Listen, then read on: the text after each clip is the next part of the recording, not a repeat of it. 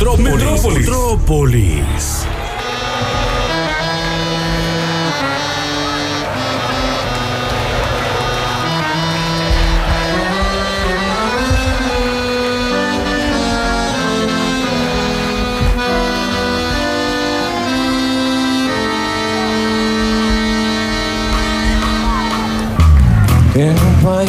En medio del fervor y la contradicción, la genialidad te hace dudar. Es una vez y no podés cerrar. Un plan que nadie puede creer. Si la haces, la haces bien. Una travesía de pocos y el sueño de unos cuantos.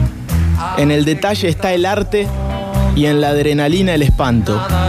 En barrio de ricachones, sin armas ni rencores. Es solo plata, no amores. Por esto y mucho más, merece ser contado. Hoy, a Casuso, el robo del siglo, simpatía mata moral.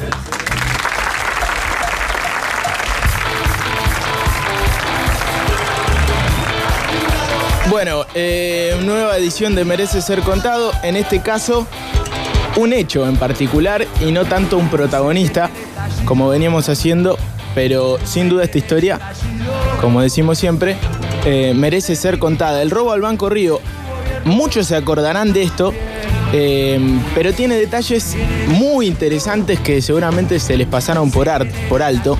Eh, hay que entrar en el contexto y en lo que pasaba en el país para entender mejor esta historia.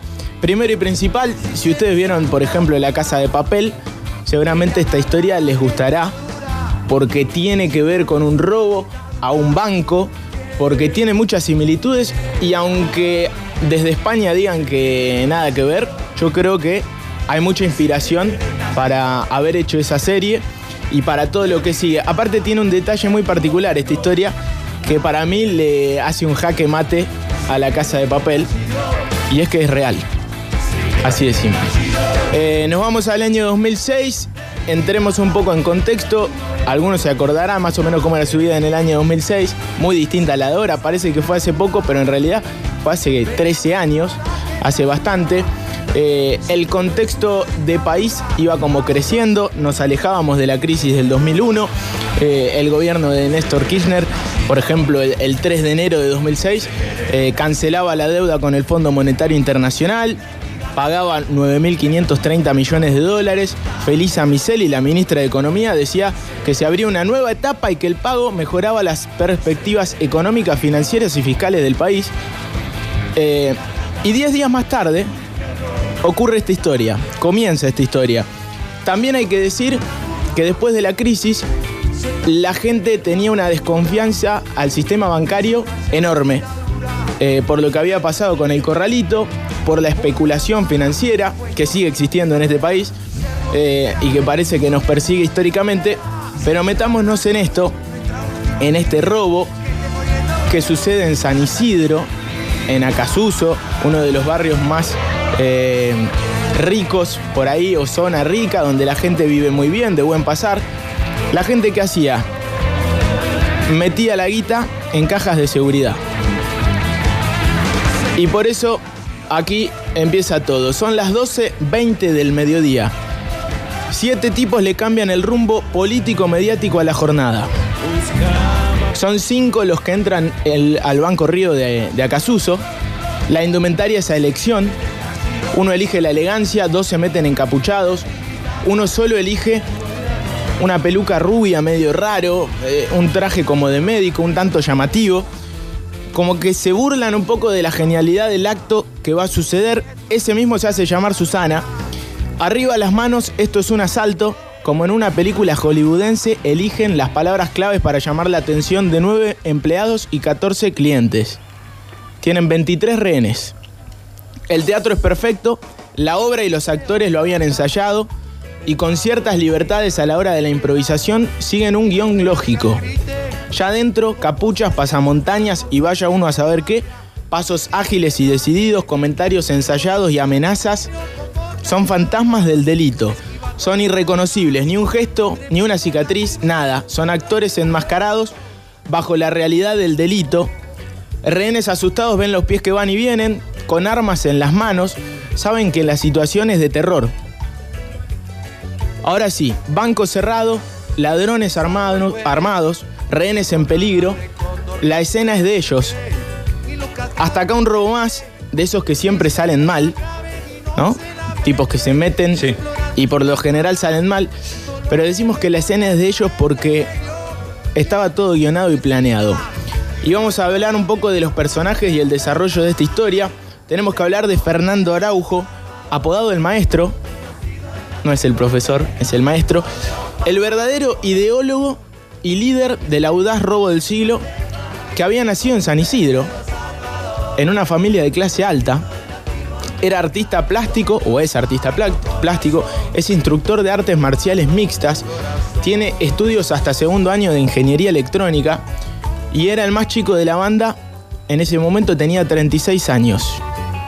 En septiembre del 2004, mientras cultivaba marihuana en un indoor y pintaba, esto lo cuenta él, comenzó un, comenzó periodo de concentración. Se encerró. Empezó a idear un plan maestro, robar un banco. Uno que conocía muy bien, Acasuso es uno de los barrios que componen el partido de San Isidro, donde él se había criado y había vivido gran parte de su vida. Pero este tipo tenía todo en la cabeza y empezó a juntar gente. Les dijo, tenemos que tener a la gente de nuestro lado. Ver qué cosas influyen positivamente en la ya exhaustiva, estudiada, sensación de clamor popular.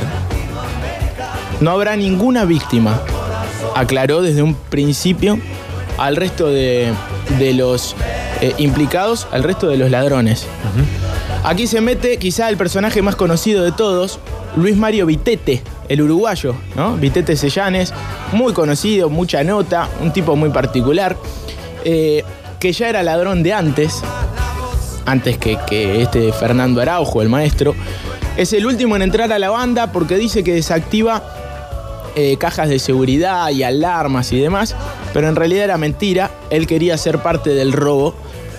Sin embargo, tenía una habilidad, y tiene una habilidad, lo pueden ver en cualquier entrevista, en el mano a mano y en el ida y vuelta no le ganás nunca.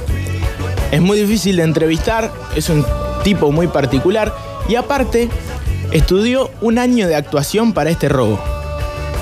Fíjense lo que es La de lo que preparación. estamos, sí, de lo que estamos hablando. El valor moral se lo pone cada uno, ¿eh? Que quede claro, esto es contar la historia con los detalles.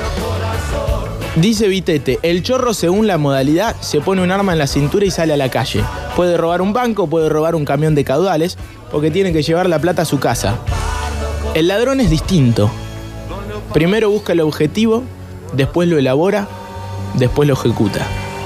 Eso dice Vitete que se considera una especie de ladrón profesional, algo raro. Eh, y decimos es el negociador en esta historia. Ya tenemos un cerebro, un negociador y faltan eh, algunos integrantes más. Alberto Beto de la Torre, otro de los ladrones, ya era ladrón de antes, ya tenía varios, varios robos y se mete en esta historia importante para desactivar alarmas y demás cuestiones. Aquí hay otro muchacho más que se llama Julián Salo Echeverría. Le decían el pistolero y eh, fue chofer, también importante. También era ladrón de antes. De antes. Y un personaje muy particular, Sebastián García Bolster, que era ingeniero. Y que también no se considera ladrón, increíblemente. Uno lo escucha y dice, yo no soy ladrón. Es como una especie de, tipo que cantó ante 30.000 personas, pero no se considera cantante. Participó de esta historia, pero no se considera ladrón. Dijo, mi familia fue víctima de los bancos de la Argentina toda su vida. Desde el cordobazo, la quiebra del BIR, la hiperinflación, el corralito, los bonos y las estafas. Casi como defendiéndose a la hora de la acusación. Pero sigamos con el robo. Casi con el espíritu de un justiciero, ¿no? Sí, tal cual. Sigamos con el robo. Entre la planta baja y el primer piso dividen los 23 rehenes. Abajo, en la bóveda, sucede lo más importante. Se llevan un empleado que tiene las claves de seguridad de las puertas. Esto debía ser rápido, porque había un sistema de seguridad que a las 14 bloqueaba las puertas. y no la podían abrir ni los empleados. Fíjense que tenían todo calculado. Allí abajo se rompen cajas de seguridad, se llenan bolsos con billetes y joyas. Algo importante a tener en cuenta en, en este planeamiento. En el 1999 sucede la masacre de Ramallo. Unos tipos se meten en un banco, toman rehenes y el resto es un desastre. Mueren rehenes, mueren ladrones. Fue un desastre y eso estaba vigente sobre todo en los grupos antiterroristas y demás, el grupo Halcón, por ejemplo. Afuera ya está lleno de policías, los tipos ya están adentro con los 23 rehenes, rodean la manzana, policías antiterroristas, el grupo Halcón, unos 300, con francotiradores y jefes negociadores que piensan estrategias y soluciones felices. Porque llega un llamado, es el gobernador Felipe Solá, en ese momento, gobernador de la provincia de Buenos Aires, que da la orden de que esto termine sí o sí con las víctimas sanas y salvas. Son 300 contra 5. En realidad son 300 contra 7. Contra 7 que no improvisan, pero ellos no lo saben. Como estos parecen tenerlo todo bajo control, optimizan el tiempo con maniobras desconcertantes. El trato con los rehenes parece ser con bastante respeto, respeto mutuo, el de los rehenes, claro, es, obvio. Son ladrones y están armados con armas de juguete. Que no les pueden hacer daño. Pero eso es un dato que solo ellos tienen. Sí. Sin embargo, el trato es bueno. Año 2006, la telefonía celular empieza a ser masiva, la viborita y demás, pero el grado de comunicación es totalmente distinto. Los ladrones le permiten a varios rehenes llamar a sus familias, decirles que están bien, que los ladrones solo quieren robar, que tienen miedo pero no terror, que mantengan la tranquilidad. Ya es la una de la tarde y entre medio del grupo halcón que rodea el banco están los familiares de los rehenes y por lo menos 20 medios de, de Argentina para observar y cronicar todo. El país no habla de otra cosa. Es eso en vivo. En vivo. Vamos al primer archivo. Primer archivo. Fijémonos lo que dice el familiar de una rehén hablando con la prensa eh, a la televisión argentina. Entre la policía y, fiscal le estará pidiendo algo.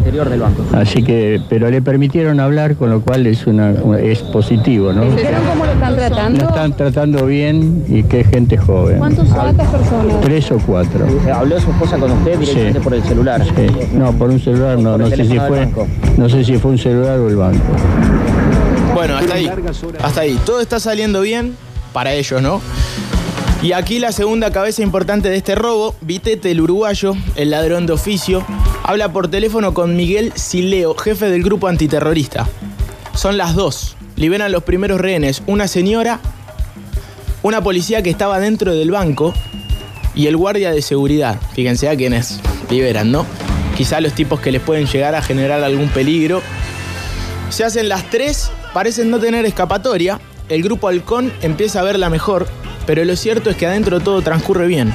Los rehenes parecen ya entender que van a salir vivos y que el banco les va a tener que cobrar un seguro por el horrible momento, porque encima los ladrones empiezan a decirle estas, estas cosas a, a, la gente que está adentro. Le cantan el feliz cumpleaños a una rehén que no se lo va a olvidar nunca más. Claro. Fíjense lo que estaba pasando ahí adentro. Pero abajo en el subsuelo no se habla, se trabaja. Se rompe una pared de 45 centímetros de espesor. ¿Cómo? 15 centímetros eran de ladrillo hueco. Los otros 30 de hormigón reforzado con hierros. Sí. Lo habían roto anteriormente. Y con una amoladora. Son las 15.30 y abajo en la bóveda hay 147 cajas de seguridad abiertas. Un motín incalculable, millonario. Los bolsos explotan. Pero Vitete, el uruguayo, lejos de enfervorizarse, sigue negociando y pide unas pizzas y unas gaseosas a cambio de cuatro rehenes. Esto en el idioma del negociante y ladrón toma rehenes se sabe como una especie de rendición, ¿no? Cuando los tipos piden eh, comida, como que piden lo último, es raro. El grupo Halcón cumple, ya confiado, entiende la rendición, el robo frustrado, no hay escapatoria. Es parte de la negociación también, ¿no? Tal cual. Dame cuatro rehenes, van las pizzas y las gaseosas. Unas pillas con gaseosa. Los muchachos empiezan a dejar el banco por un túnel de 15 metros construido durante seis meses que desemboca en un desagüe pluvial. Aquí los espera otro integrante, Sebastián García Bolster, el ingeniero. ¿Se acuerdan? Con dos gomones motorizados. El que no se considera ladrón. El que no se considera ladrón. Con dos gomones motorizados que flotan. Flotan, ¿saben por qué? Gracias a un dique construido por ellos con tierra y madera para subir el agua, para subir el nivel del agua y para que la corriente lo lleve hacia Panamericana. Es increíble. El laburo que hay detrás de esto es increíble. Decimos, se escapan por un túnel de 15 metros que desemboca en un desagüe pluvial. Aquí los espera otro tipo, el ingeniero, con gomones motorizados. Ya hacen las 16.30 y las pizzas se enfriaron. Miguel Sileo no se puede comunicar con Vitete. ¿Qué habrá pasado adentro? Todavía hay rehenes, no se escuchan ruidos y es, ri- es riesgoso entrar, ¿no? Ya son las 17 y no tienen noticias. Habían entrado a las 12.20. Los gomones van cargados rumbo a Panamericana. Un motor falla y el desgaste físico es mayor, pero la adrenalina ayuda. Imagínense la desesperación de esos muchachos. Remaron un kilómetro hasta que llegaron a tres sargentos y subieron por una alcantarilla. Allí los esperaba Julián Salo Echeverría, el pistolero, otro de estos eh, ladrones, que era el chofer en este caso. En una combi los esperaba, subieron por una alcantarilla, que estaba estacionada exactamente arriba de la salida de la calle. Exactamente arriba. Era una Volkswagen vieja robada para la causa. Había sido intervenida para el plan. Tenía un hueco en el piso. Sí. Por lo que nadie se percató cuando subieron todo a la calle. Es decir, subieron por una escalerita de una alcantarilla directamente a una camioneta. Fueron metiendo adentro del vehículo sin que nadie viera. Nadie se enteró de nada. Todo esto a kilómetros del Banco Río. Pero en el banco siguen los rehenes, el miedo y la incomunicación intranquiliza al grupo Halcón. Y sí, recién a las 19 se pueden comunicar con una rehén que les avisa que están bien y que nadie tiene idea de dónde están los ladrones. El grupo Halcón adentro se manda, pero lleno de dudas. Imagínense. Y si están entre los rehenes, Claro. si los tipos, los ladrones son un par de rehenes, y si están en el subsuelo armados para la guerra, si no tienen escapatoria. Se preparan para cualquier cosa. Los rehenes son maltratados. Mucho más que por los ladrones, por el grupo halcón. Porque los tipos no pueden entender que los ladrones no estén. Además, perseguidos, digamos, claro. Claro, vos sos uno de los chorros. Sí. Imagínense esos momentos, ese momento. La plata no está. En el subsuelo hay 147 cajas de seguridad vacías, dos armas de juguete y una nota que dice, en barrio de ricachones, sin armas ni rencores. Es solo plata y no amores. Una hora de detalles. El tiempo pasa aún más hasta que corren un fichero y se encuentran un hueco donde entra una persona. Cuando un policía quiere entrar, se encuentran con una bomba. Hay que llamar a la policía ante explosivos. Claro. El tiempo sigue transcurriendo. Llegan para examinar la bomba y sí, era de mentira, también. Le ganaron más tiempo. Al grupo Halcón le pegaron el baile del siglo. El plan era perfecto. Clamor popular, quería Araujo. Bueno, vamos al segundo archivo rápidamente. Así lo vivía el país. Así lo vivía el país. Bendito sea TBR que cronicó todo.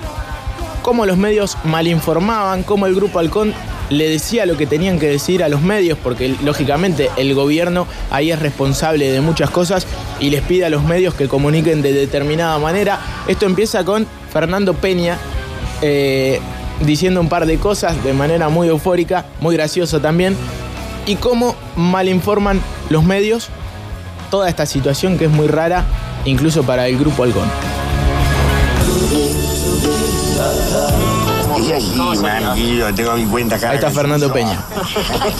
Estoy muy afectado. Tuve que venir corriendo de Punta del Este. Una, una. Vos porque no tenés como los 60 mil dólares acá, ¿entendés? No pueden tener 50 millones de dólares en una caja, idiotas, son re argentinos. Y un aplauso a, los- a los- a los asaltantes. Hay mucha contradicción, ¿eh? En realidad la hubo a partir del relato, porque si a los policías los agarran Mariana Fabiani. en offside, imagínate a, lo- a los pobres periodistas. Toma de rehenes en una sucursal del Banco Río. Estaban los clientes, estaban los empleados y de repente entraron los delincuentes armados y tomaron de rehén a la gente porque se frustró el robo Se que frustró. ellos iban a cometer. Se frustró el robo que ellos iban a cometer.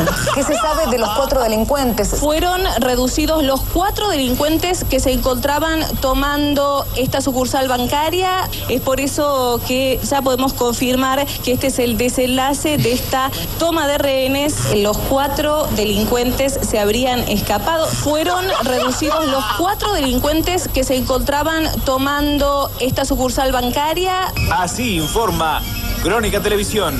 Pidieron seis pizzas y cuatro gaseosas. Luego de uno píparo almuerzo. Todos presos. La gran fuga Z. Después de uno píparo almuerzo, fugaron. Así informa Crónica Televisión. Bueno, hasta ahí nomás. Bueno, todo eso eh, en el transcurso de esas horas, donde pasa de todo, donde parece que el plan es perfecto. El plan es perfecto y todo sucede de la mejor manera. Salvo que se les rompió el motorcito de uno de los gomones y tardaron un poquito más. Pero a esta altura, a las 7, mientras el grupo halcón se metía, maltrataba a algunos rehenes, no podía creer cómo se habían escapado, trataban de desactivar una bomba falsa, leían un cartelito que los dejaba de cara con un mensaje muy poético, como tratándose de también De un juego. un juego y un engaño, Sí. una obra. Moralmente, Cada a criterio de cada uno, ¿no? Y muchas veces simpatía mata criterio, como decíamos, o, o mata moral, mejor dicho. Simpatía mata moral. Y por eso también la prensa se ríe, Fernando Peña se cae de risa en la puerta del banco. eh, la gente quería que salgan con la guita, que se la lleven. Otros no, por supuesto, son ladrones. Bueno, un montón de cosas. Pero lo cierto es que los tipos, mientras sucedía todo eso que escuchábamos recién, con ese informe de TBR muy divertido, contaban plata en una casa. Eran las 7, todavía no había entrado el grupo Halcón y los tipos ya estaban contando la plata.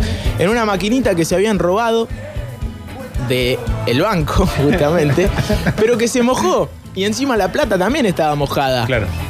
Y se explotó, explotó, lo cuentan ellos. Claro, está contando la plata. A mano. A mano, viejo. Y un motín tremendo. Primero se dijo que habían sacado 8 millones de dólares. Pero eso era mentira. Era en base al valor de cada caja de seguridad, de 50 mil dólares en ese momento. Un tiempo después se confirmó que se llevaron 19 millones de dólares. Pero entre joyas y documentos, el motín incalculable se tasó en 25 millones de dólares. Sí. Increíble. Post robo sucede lo insólito porque si nosotros creíamos que los planes perfectos existían, acá nos damos cuenta que es muy difícil.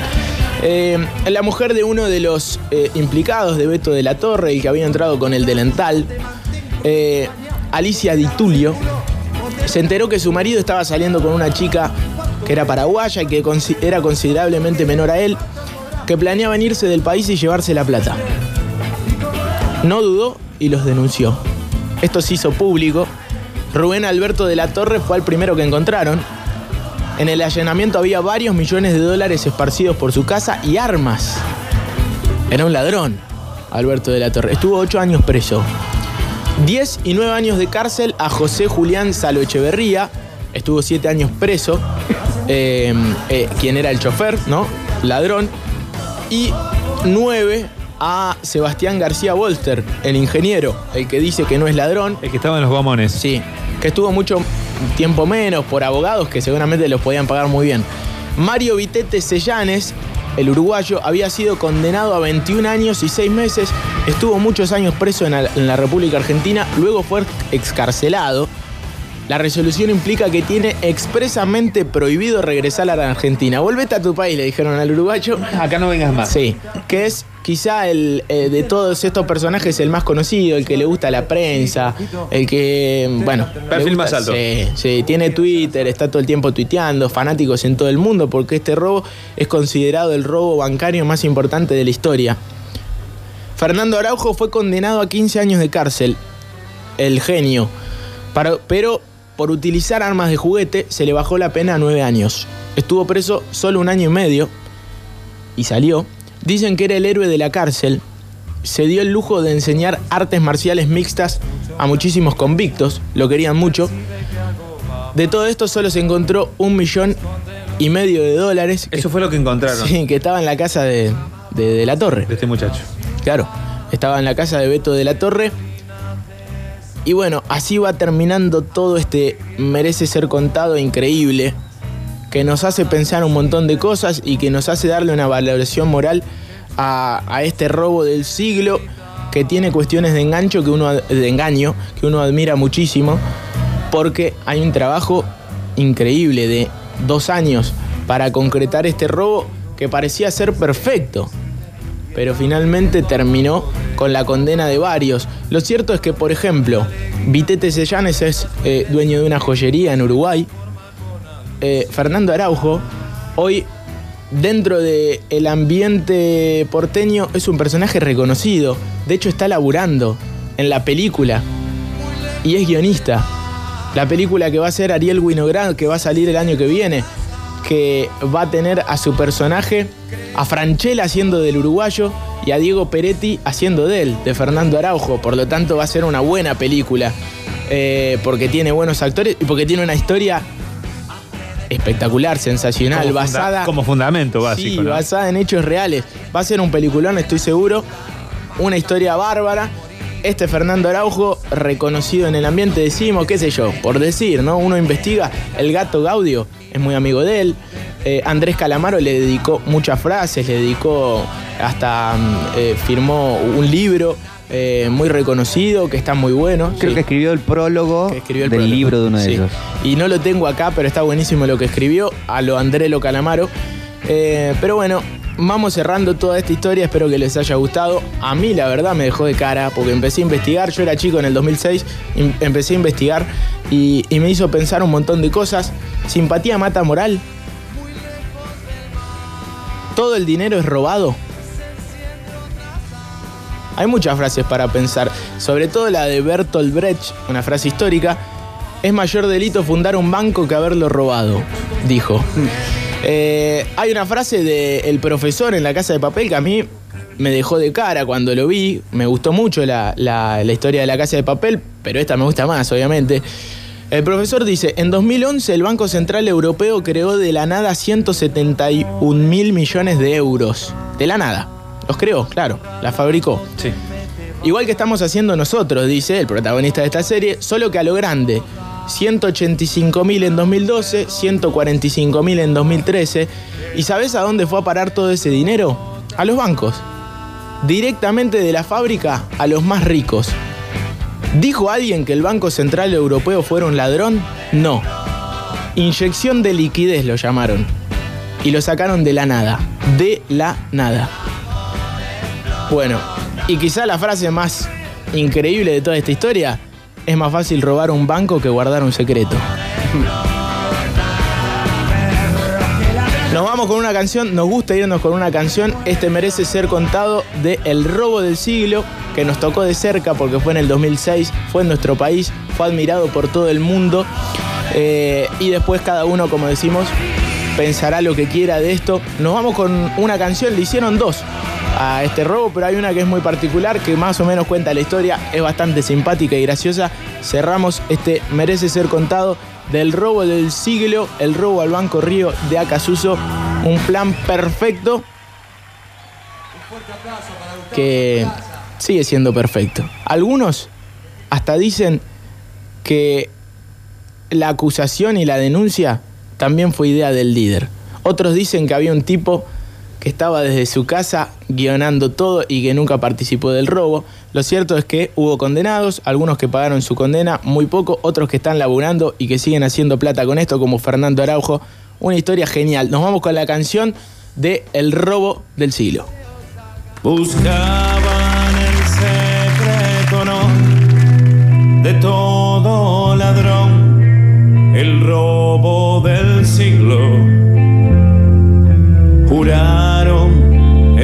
este será el golpe final. La pensión, el retiro. Dieron comienzo a la función un enero de calor, un aburrido viernes. Entraron sin un solo disparo por la puerta del banco de juguete. En la bóveda brindaron con champán. Dejaron una nota que decía cada detalle se planeó con toda precisión y paciencia de artista. Gordo que bancara, montaron la banda en cooperativa. Se vivían momentos de tensión y una negociación con dudas y engaños. Mientras los chorros le cantaban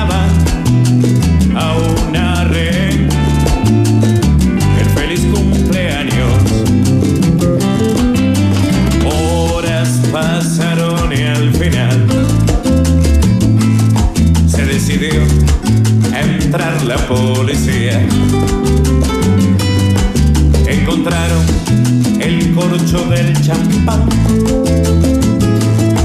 y una nota en la pared